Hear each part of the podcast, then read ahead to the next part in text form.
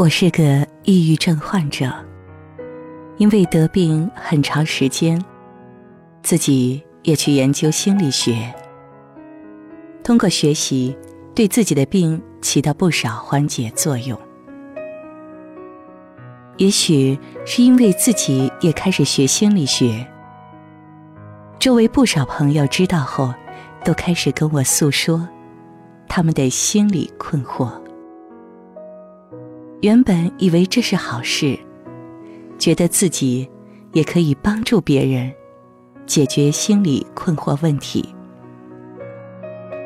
但我遇到这样一件让我不理解的事情。我有一位朋友，也遇到了一些违背道德色彩的情感上的困惑点，找我诉说诉说。我们那天。聊了有十个小时时间，我非常耐心的听他的困惑，并且一直在安抚他，并给他提了不少小建议。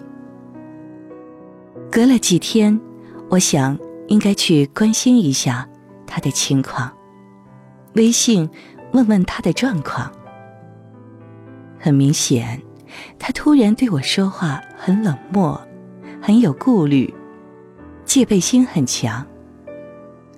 我想，他也许不方便吧，就没有再继续谈话下去。然后，我无意中发现他把那天我们在一起聊天，他发在朋友圈的照片和内容都删掉了。我感到有些莫名其妙，也有些委屈。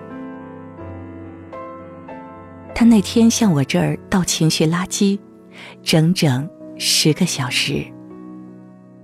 我第二天就开始不舒服了。毕竟我还是一个病人，没有抵抗力。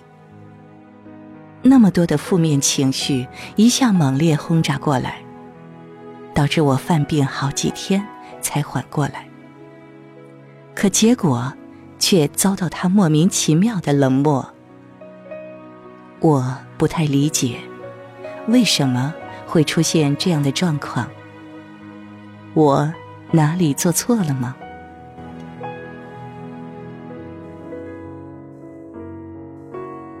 欢迎走进心理天使，十分钟体验咨询舒适疗法。请在此放松一下自己的心情，跟着音乐。做一下深呼吸，然后闭上眼睛，跟我们一起来分析你的困惑问题吧。你所遇到的这种情况比较普遍，往往是做好事，但由于不正确的倾诉对象，造成对方没有安全感后，而采用疏远。及回避的行为。那么，我们先来分析一下你这个朋友的情况吧。你的这个朋友没有什么很好的社会支持系统。我们呢，讲述的社会支持系统，是指自己的老公、闺蜜、同学、朋友或家人。可以倾诉自己的情感，倾诉的对象，或者一些社会支持系统机构，比如心理咨询机构。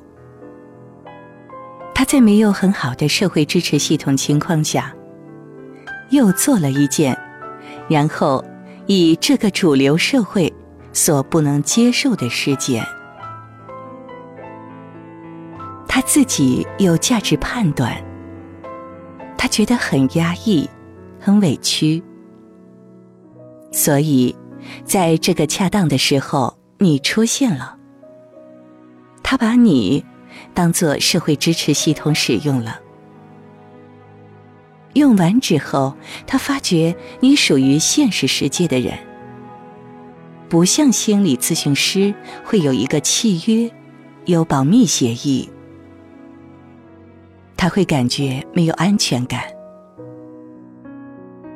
但他在没有很好的社会支持系统可以倾诉时，他冲动的使用了你之后，事后感到没有安全感了。那么他采取的方式就是回避、否定那天所发生的事情，所以就把你们之间的照片给删掉了，只当没有发生过这件事情。相当于他在一个不怎么信任的一个社会支持系统那里做了一次情感宣泄。事后，他认为自己宣泄的这种会被社会道德色彩谴责的情感，让别人知道就会极其没有安全感。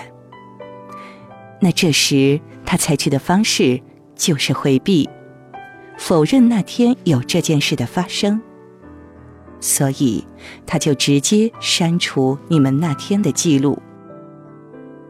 我们一般在受到各种重创后，往往会采取失忆的方式去回避事情的发生。这样的一种朋友之间的情感倾诉，处理不当，往往会因此无意间影响和伤害了倾诉者。使他为此事产生了疤痕。妥善的处理方式即是：那天他向你倾诉完后，以后你们再联系的话语中不强化此事，只当根本没有发生过，不存在。直到那天你喝醉了，什么也不记得，不管对方信不信。即便他要提起，你也可以转移话题，谈论一些轻松的话题。这样几次沟通下来，他就会让他放松对你的警惕。同时，你也可以拿自己为例子，告诉他，你遇到心理困惑，更直接、更有效的方法是找专业的心理机构进行干预和解决问题。如果以后再遇到类似的事情，他人向你倾诉，你只需要倾听，但绝不参与，不提任何建议。即便知道后果会是什么，也不可以给建议，只能告诉他你能理解并体会他目前的心情，可以给他一个拥抱，说一些中性的话。告诉他，如果他愿意，可以一起去喝茶、唱歌、旅游等中性语言。总之，保持不判断、不指责、不建议、不要求、不劝服，尽量不卷入其中。一旦你提了建议，对方不听，你就会觉得很失落，就会影响到你自己的情感。当你自己还没有完全康复期间，首先第一保护的是自己的情绪，让自己的情绪处于一种平稳期。如果你感到不舒服、焦虑时，完全可以跟对方表示自己身体状况欠佳，先结束这次的谈话。回家后如何疗愈自己呢？跟他们谈完话，多少都会付出一些能量，而接受的又都是一些负面的能量给你，你会感到疲倦和焦虑。这个时候可以听听舒缓的音乐，做做瑜伽或者其他运动，让身上接受的负能量把它散发出去。学习佛教的打坐，对疗愈抑郁症。有很大的帮助，不妨可以去尝试一下。禅修也不错的，先保护好自己是最重要的。好了，今天的舒适疗法就到这里结束了。不知道我给你的建议是否可以帮助到你？如果喜欢我们的节目，可以到舒适疗法的客户端发表你的建议和话题，我们将尽快回复你。感谢您的收听，我们下期再见了。